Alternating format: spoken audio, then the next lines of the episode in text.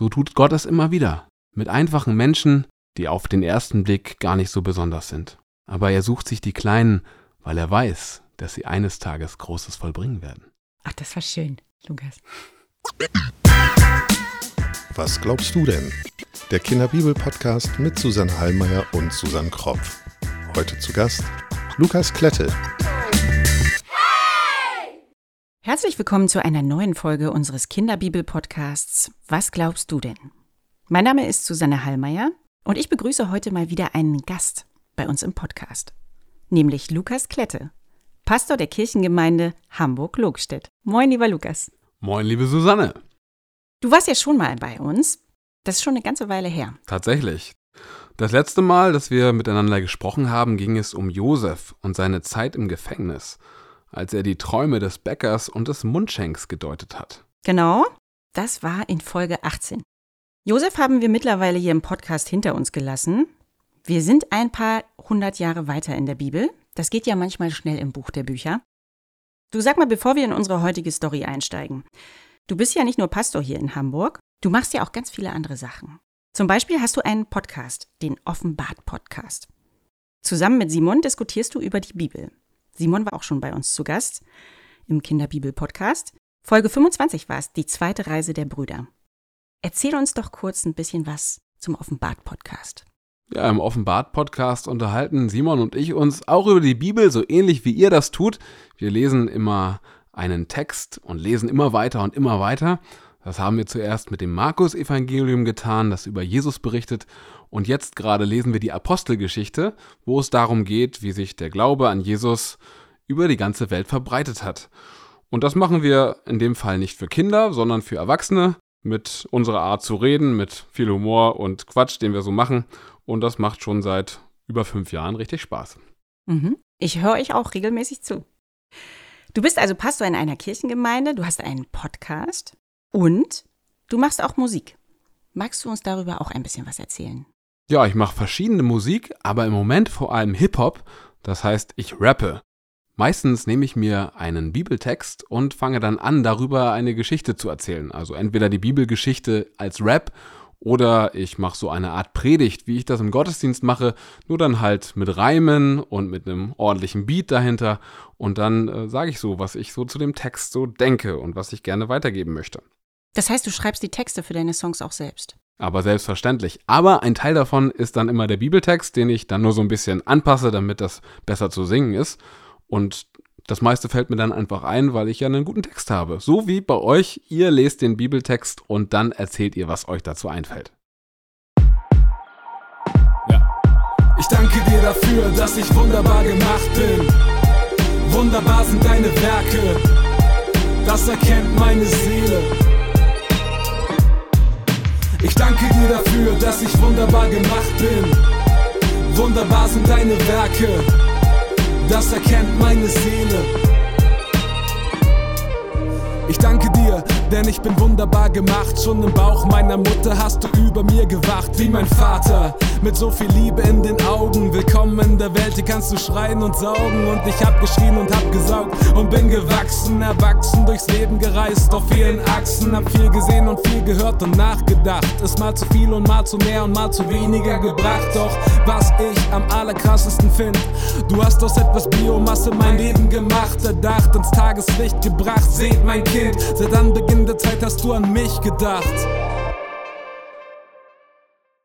Herrlich, man kann in der Bibel lesen, über die Texte reden, diskutieren, dazu malen, basteln und sogar darüber rappen. Yes, ja. Was mich dazu bringt, wir finden, die Bibel ist ein total spannendes Buch. Es gibt viele großartige Geschichten, in denen es viel zu entdecken gibt. Es gibt Geschichten über Wunder, über Geheimnisse, über Gerechtigkeit und auch über Ungerechtigkeit, über Helden, die aber auch manchmal einsam und verzweifelt sind oder Fehler machen. Wir möchten euch diese Geschichten erzählen und euch mitnehmen auf eine Entdeckungsreise durch dieses Buch der Bücher. Hier im Podcast sprechen wir über die Geheimnisse der Bibel und vor allem darüber, was für Kinder in diesen Geschichten steckt. Wenn ihr Fragen zu den Geschichten der Bibel, die wir hier erzählen oder überhaupt rund ums Thema Bibel oder zum Kinderbibel-Podcast habt, dann schreibt eine E-Mail Oder lasst eure Eltern die E-Mail schreiben. Die Kontaktdaten findet ihr auf der Homepage unter www.kinderbibel-podcast.de. Wir schauen auf die Geschichte des Volkes Israel. Ein Volk, das Gott eng begleiten möchte und so zahlreich werden soll wie Staubkörner im Sand und Sterne im Himmel. Wir bewegen uns hier noch immer in den Geschichten vom Alten oder auch Ersten Testament, die von vielen verschiedenen Menschen aufgeschrieben wurden, und wir erzählen dir hier, was wir denken, was es mit den biblischen Geschichten auf sich hat. Aber es gibt viele verschiedene Antworten auf all die Fragen, die die Bibel uns stellt. Wir finden es toll, wenn du dir deine eigene Meinung bildest oder deine Fragen stellst.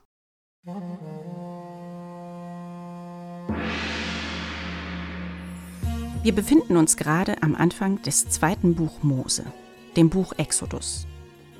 Die Israeliten leben schon lange in Ägypten. Über 400 Jahre sind vergangen, seit sie das verheißene Land verlassen haben. Doch sie sind keine Gäste mehr in Ägypten. Im Gegenteil. Sie sind ungeliebte Ausländer. Der Pharao empfindet das Volk Israel als Bedrohung für sein Land, denn es wird immer größer und zahlreicher. Er schürt Ängste und mobilisiert Vorurteile unter seinen ägyptischen Landsleuten. Die da sind gefährlich. Obwohl die Hebräer keine Fremden sind, werden sie dazu gemacht. Die Hebräer werden unterdrückt, ausgebeutet und diskriminiert. Mit harter, schwerer Zwangsarbeit will der Pharao die Hebräer klein halten. Doch sein Plan geht nicht auf. Je mehr Druck die Ägypter auf das Volk Israel ausüben, desto größer wird es. Die Methoden des Pharao werden immer drastischer. Erst weist er die Hebammen an, die männlichen Neugeborenen der Israeliten heimlich zu töten. Dann geht er sogar noch einen Schritt weiter und weist offiziell an, dass alle neugeborenen Söhne der Israeliten nach der Geburt in den Nil geworfen werden müssen. Nur die Mädchen dürfen am Leben bleiben. So brutal er vorgeht, so groß muss seine Angst vor dem Volk Israel sein.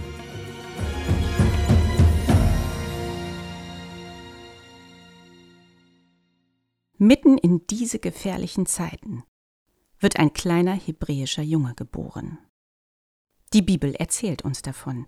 Lasst uns da mal reinhören. Und es ging hin ein Mann vom Hause Levi und nahm ein Mädchen aus dem Hause Levi zur Frau. Und sie ward schwanger und gebar einen Sohn. Und als sie sah, dass es ein feines Kind war, verbarg sie ihn drei Monate. Als sie ihn aber nicht länger verbergen konnte, machte sie ein Kästlein von Rohr und verklebte es mit Erdharz und Pech und legte das Kind hinein und setzte das Kästlein in das Schilf am Ufer des Nils.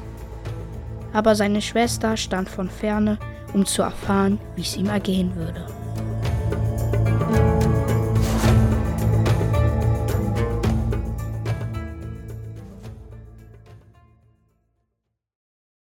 Der Mann und die Frau, die hier in unserem Bibeltext erwähnt werden, sind noch namenlos. Aber der Stamm Levi wird erwähnt. Was hat es damit auf sich, Lukas? Levi war einer der Brüder von Josef. Und nach den Brüdern von Josef sind die Familien von Israel benannt. Man nennt sie auch die zwölf Stämme Israels. Jeder Bruder hat einem Stamm, einer Familie den Namen geschenkt.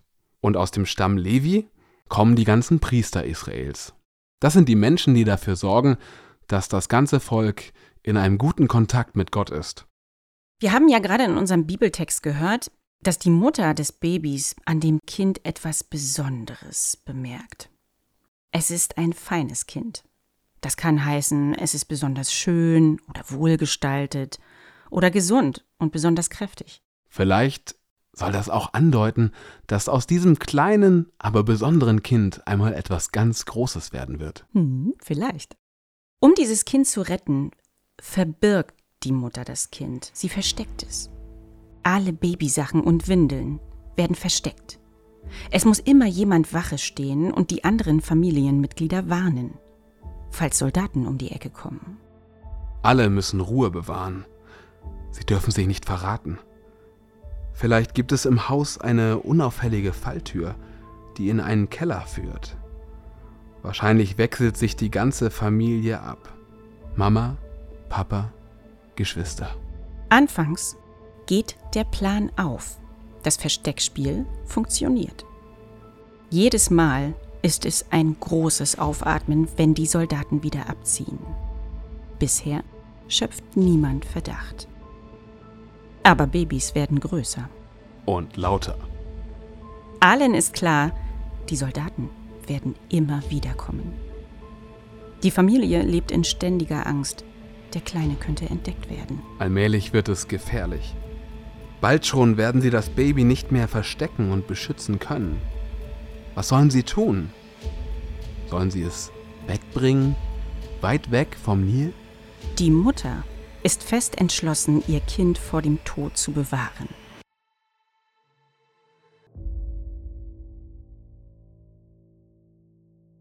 In unserem Bibeltext haben wir ja gerade gehört, sie baut einen Kasten.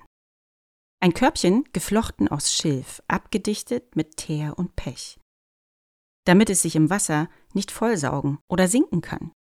In dem ganz alten hebräischen Text, den wir hier deutsch übersetzt gehört haben, da gibt es ein Wort für Kasten, das es nur in einer anderen Bibelgeschichte sonst noch gibt.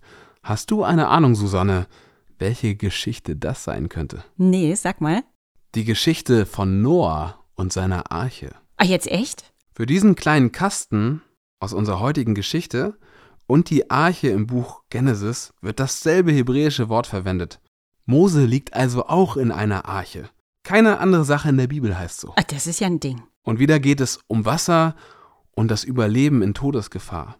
Und zwar in der Noah-Geschichte um die ganze Menschheit und hier um ein kleines Kind. Aber Mose, dieses kleine Kind, steht für die Menschen seines Volkes. Das werden wir aber erst später erfahren. Die Mama baut also eine kleine rettende Arche für ihr Kind. Die Geschwister sind wahrscheinlich entsetzt. Was? Das kannst du doch nicht machen. Du kannst doch unser Baby nicht ins Wasser legen. Der Kleine schläft. Sorgfältig kuscheln sie das Baby in ein Kissen und in eine Decke und legen einen dünnen Schleier über das Kind. Zielstrebig laufen sie gemeinsam zum Nil.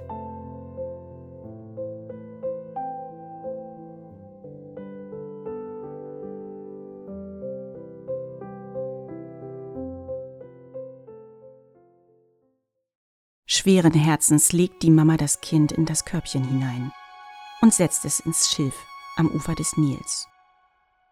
Leicht wiegen es die Wellen. Die Mama streichelt wahrscheinlich noch ein letztes Mal das kleine Gesicht und gibt ihm einen Kuss. Schnell muss sie sich abwenden. Es muss ihr das Herz brechen.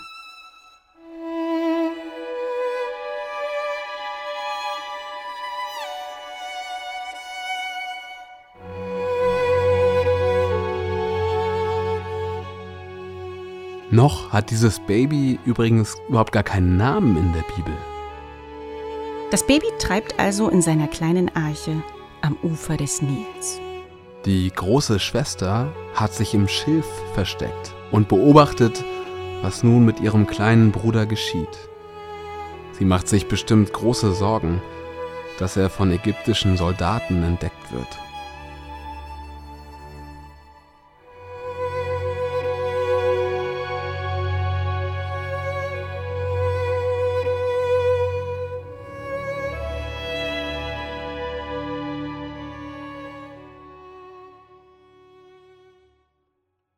Passiert etwas, passt auf. Die Tochter des Pharaos kommt mit ihren Dienerinnen und will im Nil baden. Das macht sie wahrscheinlich öfter. In Ägypten ist es ja heiß. Aus ihrem Versteck heraus beobachtet die große Schwester die jungen Frauen. Eine ist schöner gekleidet als die andere. Da entdeckt die ägyptische Prinzessin das Kästchen im Schilf. Und sie schickt eine Magd, um es zu holen. Die Schwester zittert wahrscheinlich. Vielleicht wird der kleine Bruder nun in den Nil geworfen. Die Prinzessin schaut in das Körbchen und sie sieht das Baby. Es weint. In der Bibel steht, da jammerte es sie und sie sprach.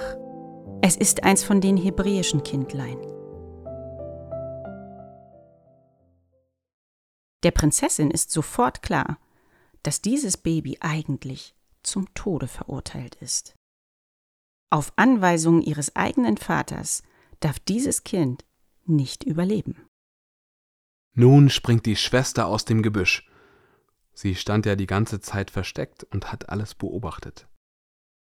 Bestimmt erst starr vor Angst um ihren Bruder. Ihr Herz klopft, sie verbeugt sich und dann spricht sie mutig die Prinzessin direkt an. Soll ich vielleicht eine der hebräischen Frauen rufen, die das Baby stillen kann? Das ist ja ein ziemlich cleverer Schachzug, oder? Wieder eine schlaue Frau, die aufpasst und lenkt. Genau wie die beiden Hebammen in unserer letzten Folge. Die Prinzessin zögert nicht und sagt, ja, mach das. Das Mädchen holt nun die Mama des Babys. Die Mutter erscheint und die Prinzessin sagt, nimm das Kindlein mit und stille es mir, ich will es dir lohnen. Und die Mutter nimmt das Kind und sie stillte es. Gerettet. Die Mutter kommt im Gewand der Amme wieder zu ihrem Kind. Wie muss sie sich freuen? Ihr Kind steht nun unter dem Schutz der ägyptischen Prinzessin. Niemand wird ihm etwas anhaben können. Ausgerechnet die Tochter des Pharao, der den Tötungsbefehl gegeben hat, wird aus Mitleid zur Retterin des gefährdeten Kindes. Ich frage mich, warum sie das wohl macht. Ist die Prinzessin stur? Und Papa hat keine Chance gegen ihren Dickkopf? Vielleicht tut sie es auch heimlich. Oder kann der Pharao seiner Tochter einfach keinen Wunsch abschlagen? Genaues erzählt uns die Bibel nicht über ihre Beweggründe. Durch das geschickte Eingreifen der Schwester kann das Baby zur eigenen Mama und zu seiner Familie zurückkehren. Der Name dieser Schwester wird an späterer Stelle im Buch Exodus verraten. Sie heißt Mirjam und wird einmal eine große Prophetin. Ja, das wundert mich überhaupt nicht. Mirjam, die genau hinschaut, was passiert, die nicht wegschaut und nicht wegrennt. Sie handelt. Wie mutig ist sie bitte, dass sie in dieser Situation so schnell schaltet und das Wort ergreift. Die ägyptische Prinzessin und die Schwester schließen hier ein Bündnis für das Leben dieses kleinen Babys. Ein Bündnis, das die Grenzen der Völker, der Ägypter und Hebräer, die Grenze von Angst und Macht übersteigt. Das ägyptische Volk ist der Prinzessin schon sehr wichtig. Und auch die Regeln, die ihr Vater aufgestellt hat, befolgt sie normalerweise ganz, ganz genau. Aber in diesem Moment, als sie dieses kleine Kind dort sieht, da ist es für sie noch wichtiger, für dieses Kind da zu sein. Und sie macht einen Schritt, der ganz besondere Folgen hat. Sie folgt ihrem Herzen und sie widersetzt sich dem eigenen Vater. Er handelt ja aus Angst, weil er sich darum sorgt, dass das Volk Israel, die Hebräer, zu groß und mächtig werden könnte und ihm gefährlich wird. Übrigens, alles, was Gott hier tut, um zu helfen, das liegt in den Händen der Menschen, die hier handeln. Von seinen Taten ist noch gar keine Rede gewesen. Mhm, stimmt. Irgendwann wird das Kind nicht mehr von der Mama gestillt. Es muss jetzt so circa zwei oder drei Jahre alt sein. Und die Familie muss es zurück zur ägyptischen Prinzessin bringen. Der Familie muss es sehr schwer fallen, den Kleinen wieder herzugeben. Aber immerhin kann er auf diese Weise überleben. Es ist zu seinem Besten. In der Bibel steht, und es ward ihr Sohn, und sie nannte ihn Mose. Denn sie sprach, ich habe ihn aus dem Wasser gezogen. Die Prinzessin macht das Kind zu ihrem eigenen. Sie adoptiert es und gibt ihm einen ägyptischen Namen. Mose. Das ist ägyptisch für Sohn oder Kind. Dieser Name Mose hat jedoch auch eine hebräische Bedeutung, der Herausgezogene. Ganz schön doppeldeutig. Stimmt. Unser Baby hat nun einen Namen. Mose. Mose ist gerettet und überlebt dem vom Pharao angeordneten Kindermord. Von nun an wird er in den herrlich duftenden ägyptischen Palästen leben, weit ab von den ärmlichen Hebräervierteln. Er wächst direkt am Hof des Pharao auf, geht in die Schule, lernt lesen und schreiben. Wieder einmal passiert das, was Gott ganz oft in der Bibel tut. Er sucht sich einen der kleinsten und unbedeutendsten aus. Ein hilfloses Baby, das in einer kleinen Arche auf dem Fluss ist. Und auch wenn alle große Angst haben am Anfang und keiner weiß, wie es ausgeht, Gott hat schon etwas vor. Und so wird das kleine Kind groß und wird etwas Großartiges vollbringen, von dem jetzt noch keiner ahnt, wie besonders es sein wird. So tut Gott es immer wieder, mit einfachen Menschen, die auf den ersten Blick gar nicht so besonders sind. Aber er sucht sich die Kleinen, weil er weiß, dass sie eines Tages Großes vollbringen werden. Ach, das war schön, Lukas. Du, was mir ja bei dieser Geschichte auch immer wieder auffällt, zwei Hebammen, Mutter, Schwester, Prinzessin, das sind fünf Frauen, die sich um dieses Kind und dessen Rettung kümmern. Die Frauen im Volk Israel hüten das Leben, das von Gott kommt.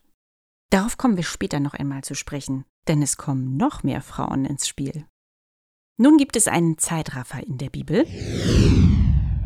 Einige Jahre sind vergangen. An der Situation der Israeliten in Ägypten hat sich nichts geändert. Vielleicht ist es sogar noch schlimmer geworden. Sie sind Sklaven und müssen schwer schuften. Und jetzt passiert etwas Bedeutsames. Lasst uns einmal kurz in die Bibel reinhören.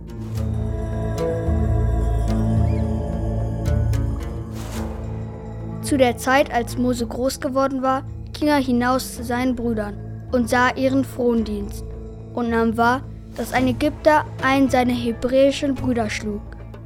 Da schaute er sich nach allen Seiten um. Und als er sah, dass kein Mensch da war, erschlug er den Ägypter und verscharrte ihn im Sande.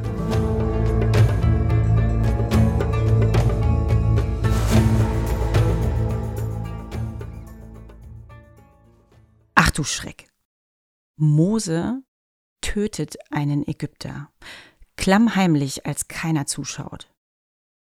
Wir haben gerade gehört, was in der Bibel steht. Er ging hinaus zu seinen Brüdern. Weiß Mose, dass er in Wahrheit ein Israelit und kein Ägypter ist? So ganz genau steht es in der Bibel nicht drin, aber vieles deutet darauf hin. Sag mal, welche Sprache spricht Mose eigentlich? Mit Sicherheit spricht er die Sprache der Ägypter, denn er ist ja am Hof des Pharao aufgewachsen und erzogen worden. Aber das Hebräische muss er auch gelernt haben. Er flippt ja hier ziemlich aus. Da hast du recht. Er ermordet jemanden. Mose handelt hier zugunsten der Menschen seines Volkes, der Israeliten oder auch Hebräer. Und er setzt sich für jemanden anderen ein. In diesem Moment merkt Mose, zu wem er gehören möchte. Ab diesem Moment ist er ein Held, der sich für die an den Rand gedrängten und Unterdrückten einsetzt. Jetzt schaut er nicht mehr weg, er mischt sich ein. Vielleicht erschrickt er auch vor sich selbst. Was habe ich getan? Ich habe einen Menschen getötet. Aber ich konnte nicht anders. An dieser Geschichte entscheidet sich für Mose die Frage, wohin gehöre ich eigentlich? Man könnte auch sagen, Mose ist vom Baum der Erkenntnis. Auf einmal wird ihm klar, ich bin einer von denen. Ich gehöre zu den Unterdrückten und nicht zu den Herrschern. Mose wechselt die Perspektive, er wechselt die Seite, seine ganze Identität verändert sich die Antwort auf die Frage, wer bin ich und warum bin ich eigentlich hier? Das passiert in der Bibel immer wieder mit besonderen Menschen, zum Beispiel im Neuen Testament mit Paulus. Der begegnet auf einmal Jesus und eben hatte er noch die Menschen, die an Jesus glauben, verfolgt und hatte ihnen nur Böses an den Hals gewünscht. Aber als er auf Jesus trifft, da merkt er auf einmal, dass er auf dem falschen Weg war. Er wechselt die Seite. Er bekommt eine neue Identität. Er sagt, ich bin hier, um von Jesus zu erzählen, und fortan kennen die Menschen ihn als einen Christen. Und Mose hat hier genauso einen Moment. Er entdeckt, zu wem er gehört. Er entdeckt seine Wurzeln und er kehrt zu seinem Volk zurück. Für unser Leben kann es bedeutend sein, den eigenen Wurzeln auf die Spur zu gehen. Deine Wurzeln können dir Halt in stürmischen Zeiten geben. Fragt mal eure Eltern, wann und wo ihr geboren seid und wie sie eure Geburt erlebt haben. Warum habt ihr ausgerechnet diesen Namen erhalten? Und was bedeutet er? Oder schaut doch mal mit euren Eltern oder Großeltern in ein älteres Fotoalbum. Das ist meistens spannend und lustig und ganz vielleicht erinnert ihr euch an Dinge, die ihr schon längst vergessen hattet.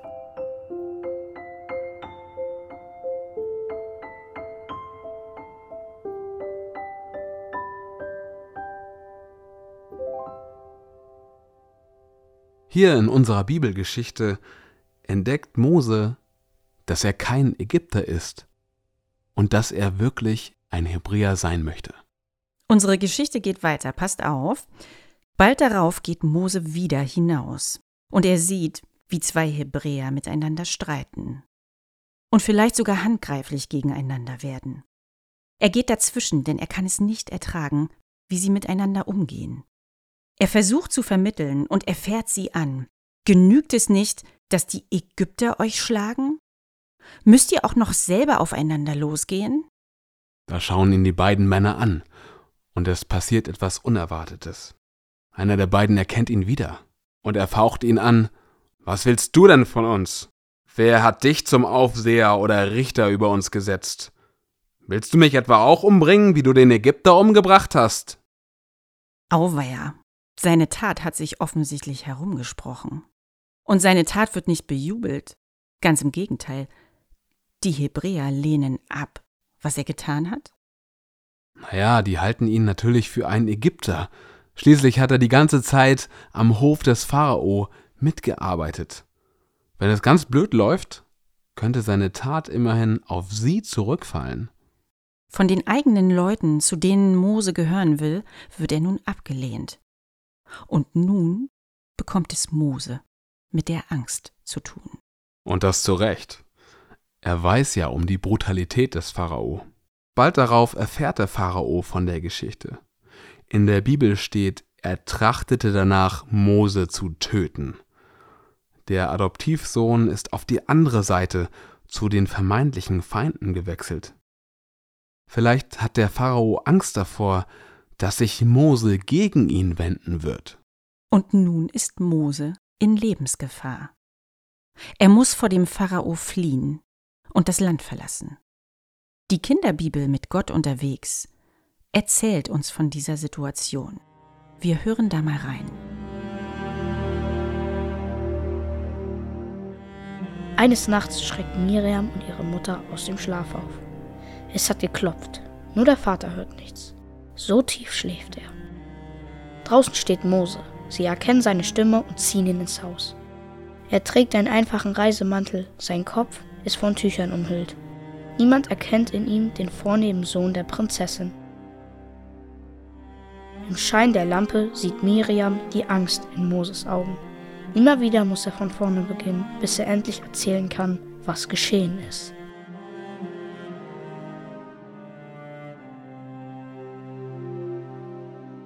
Gestern habe ich einen ägyptischen Aufseher getötet. Ich habe ihn erschlagen, aus Wut. Ich konnte nicht anders, als ich sah, wie er mit seiner Peitsche auf einen erschöpften israelitischen Arbeiter schlug. Ich dachte, niemand hat es gesehen. Ich schaufelte ein tiefes Loch und begrub den Ägypter. Heute ging ich wieder hinaus zur Baustelle. Da sah ich zwei israelitische Arbeiter streiten. Sie schrien sich an, sie schlugen sich. Ich wollte sie trennen. Ich sagte, warum streitet ihr? Ihr seid doch beide Israeliten. Ihr solltet zusammenhalten. Da schaute mich einer der Männer böse an und sagte laut, was geht dich unser Streit an? Willst du auch mich töten, wie gestern den ägyptischen Aufseher?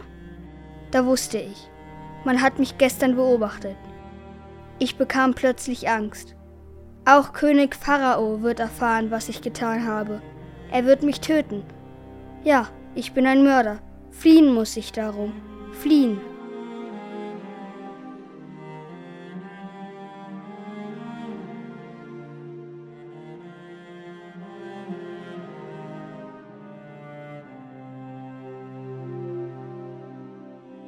Und nachdem Mose seine stockende, leise Erzählung beendet hat, verschwindet er wieder im Dunkel der Nacht. Niemanden aber erzählen Miriam und ihre Mutter von dem nächtlichen Besuch. Wenn jemand nach Mose fragt, zucken sie mit den Achseln. Auch am Hof des Pharao spricht man nicht von Mose. Mose ist verschwunden. Viele Jahre hört man nichts mehr von ihm. Ob er noch lebt? Aber Miriam und Aaron haben ihren Bruder nicht vergessen. Auch die Mutter denkt immer wieder an diesen Sohn, der auf so wunderbare Weise gerettet worden war.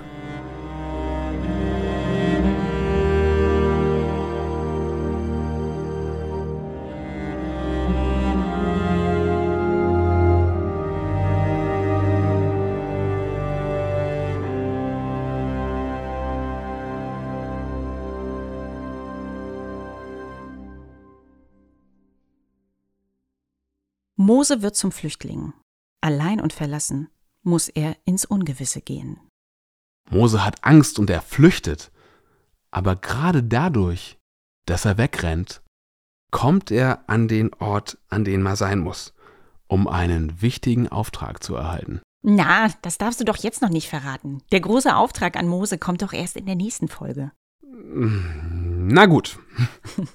Erstmal ist Mose also auf der Flucht. Viele Tage ist er in der Wüste unterwegs. Sein Proviant ist fast leer. Und er hat kein Wasser mehr. Muss er nun verdursten? Er kommt nun im Lande Midian an. Midian war damals für einen Hebräer ein nicht ganz ungefährliches Pflaster. Die Midianiter, die Menschen, die dort lebten, waren kampfeslustige Leute. Übrigens gelten sie als Nachfahren von Ismael. Dort im Lande Midian setzt Mose sich an einen Brunnen. Endlich Wasser. Lass uns noch einmal in die Lutherbibel reinhören, was nun geschieht.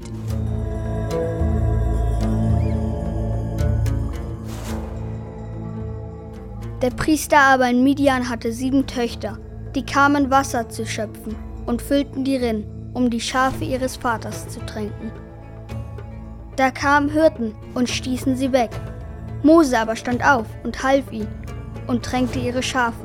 Und als sie zu ihrem Vater Reguel kam, sprach er, Warum seid ihr heute so bald gekommen?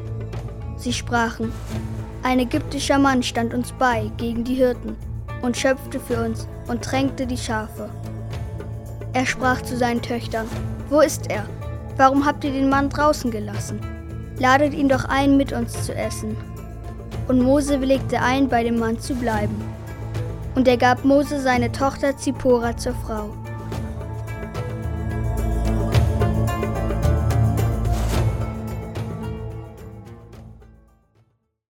Die jungen Frauen kommen wie jeden Tag zum Brunnen, um die Viehherden ihres Vaters zu tränken. Es ist wie so häufig. Andere Hirten versuchen sie zu verjagen, und die Frauen können sich nicht so richtig gegen sie wehren. Aber heute kommt ihnen ein Mann zu Hilfe, den sie noch nie zuvor gesehen haben. Mose ist ganz Gentleman und sorgt dafür, dass sie zum Brunnen gelangen können. Er gibt den Tieren Wasser. Wieder hilft Mose hier den Schwächeren. Zu Hause angelangt, berichten die Töchter von dem ägyptischen Fremden, der ihnen geholfen hat. Der Vater der Mädchen bohrt nach. Wo ist der Fremde jetzt? Holt ihn, wir wollen ihn zum Essen einladen. Und so landet Mose unverhofft an einem midianitischen Abendbrottisch. Du Lukas, an den biblischen Brunnen, da geht ja so einiges. Das wirkt auf mich immer so ein bisschen wie eine Kontaktbörse. Ich meine, denk mal an Abrahams Knecht, als er eine Frau für Isaak suchen soll. Er bittet Gott um ein Zeichen und es erscheint die schöne Rebekka. Tada! Oder Jakob, der seine geliebte Rahel am Brunnen trifft. Sie wird ein Leben lang seine Lieblingsfrau bleiben. Das wirkt auf mich immer wie ein wiederkehrendes Muster in der Bibel.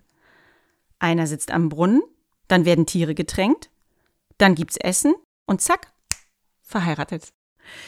Wie viele Brunnenpärchen da wohl noch kommen in der Bibel? Susanne, du hast doch gerade gesagt, ich soll noch nichts verraten. Nur so viel. Brunnen und Quellen spielen in den Geschichten der Bibel immer wieder eine wichtige Rolle. Das ist ja klar, denn viele Teile der Bibel spielen ja in Wüstengebieten. Und dort ist ein Brunnen lebensnotwendig.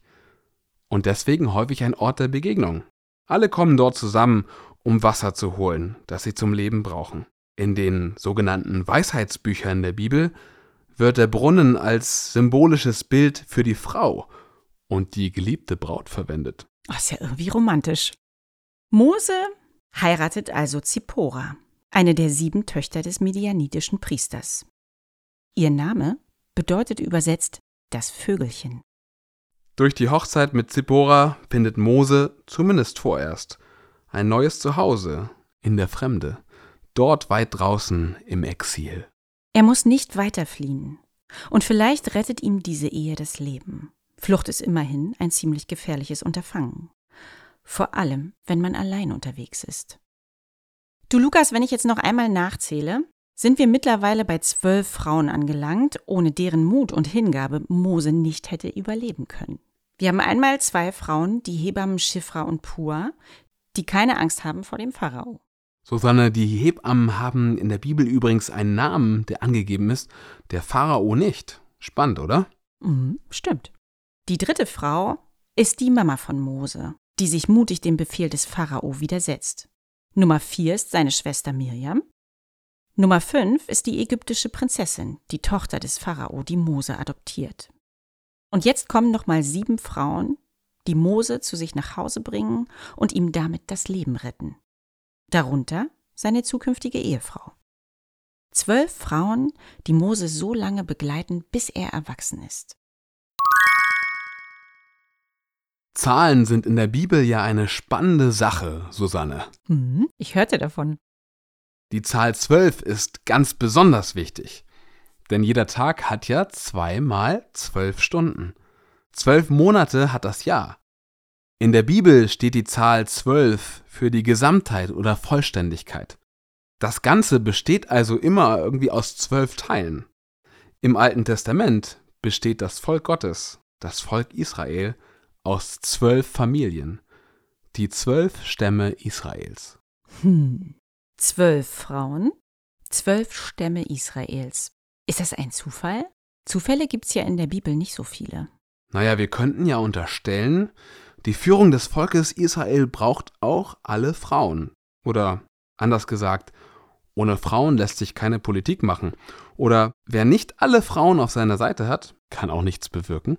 Das ist eine sehr sympathische Interpretation. Tatsache ist, ohne all diese Frauen hätte Mose nicht überlebt. Es sind beherzte Frauen. Sie üben Barmherzigkeit. Sie handeln im Hier und Jetzt und mit Macht.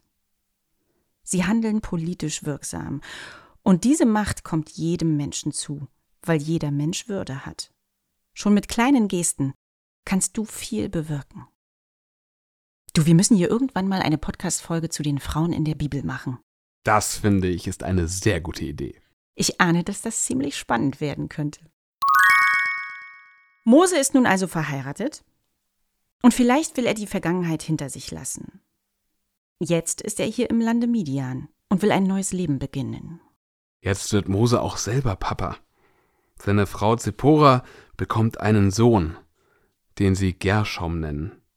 Das bedeutet so viel wie der Fremde. Was für ein merkwürdiger Name. Mose scheint sich bewusst zu sein, dass er hier bei den Midianitern nicht wirklich zu Hause ist. Dass er fremd ist in diesem Land. Noch immer versteckt Mose sich ja vor dem Pharao. In Herdas Comicbibel gibt's zu dieser Stelle ein schönes Bild. Guck mal hier. Habe ich mitgebracht. Mose mit einem Haufen Schafe ein Schaf baut Kartenhäuser, eines steppt und Mose denkt sich, so habe ich mir das Leben vorgestellt. Eine hübsche Frau, ein ruhiger Job als Schäfer, läuft. Er führt also ein recht beschauliches Leben im Lande der Midianiter. Raus aus dem ägyptischen Palast, rauf auf die midianitische Schafsweide. Lange Zeit danach verstirbt nun der König von Ägypten.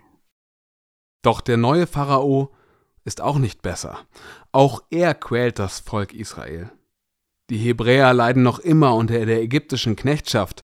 In der Bibel steht, sie schrien, und ihr Schreien über ihre Knechtschaft kam vor Gott. Und Gott erhörte ihr Wehklagen und gedachte seines Bundes mit Abraham, Isaak und Jakob. Susanne, merkst du, wir blicken hier Gott über die Schulter. Ein bisschen schon, ja. Wir sehen ihm sozusagen beim Denken zu. Das ist ganz anders als noch in der Josefsgeschichte, als wir gar nichts darüber erfahren haben, was Gott so denkt oder macht. Stimmt. Du lustig, in der Bibel klingt es fast ein bisschen so, als wenn Gott sich selbst noch einmal daran erinnern muss, was er den Erzeltern damals versprochen hat. So ein bisschen aller, stimmt, da war ja was. Hat Gott jetzt 400 Jahre geschlafen? Lukas, was glaubst du denn? Wenn in der Bibel etwas davon steht, dass Gott sich erinnert, dann geht es nicht darum, dass Gott irgendetwas vergessen hätte, sondern darum, dass Gott schon einmal angekündigt hat, was er machen wird. Wenn Gott sich daran erinnert, was er angekündigt hat, dann heißt es, Gott zieht das auch durch. Auch wenn es schon viele hundert Jahre zurückliegt. Gott vergisst nichts. Und für die Menschen, die diesen Text hier lesen oder hören, wie wir heute, bedeutet das, jetzt setzt Gott das um, was er vor langer Zeit versprochen hat. Weil Gott sich erinnert, werden bald Taten folgen. Denn nun steht in der Bibel, und Gott sah auf die Israeliten und nahm sich ihrer an. Gottes Eingreifen wird hier vorbereitet. Ja, man merkt, hier kommt jetzt irgendwas ins Rollen. Und die Geschichte wird jetzt ziemlich heiß, im wahrsten Sinne des Wortes. Aber nicht mehr heute. Schade, Susanne. Ich wüsste zu gerne, was Gott jetzt als nächstes plant. Welche Rolle spielt Mose dabei? Da musst du wohl in unsere nächste Folge reinhören, Lukas. Hm. Wie es mit Mose und dem Volk Israel in Ägypten weitergeht, davon erzählen wir euch in unserer nächsten Folge hier im Kinderbibel-Podcast. Was glaubst du denn?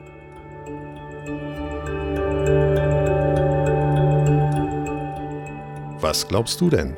Der Kinderbibel-Podcast mit Susanne Hallmeier und Susanne Kropf. Heute zu Gast Lukas Klette. Bibelzitate und Texte gelesen von Niklas Hallmeier und Konstantin Rupelius. Produziert von Jennifer Lindenberg.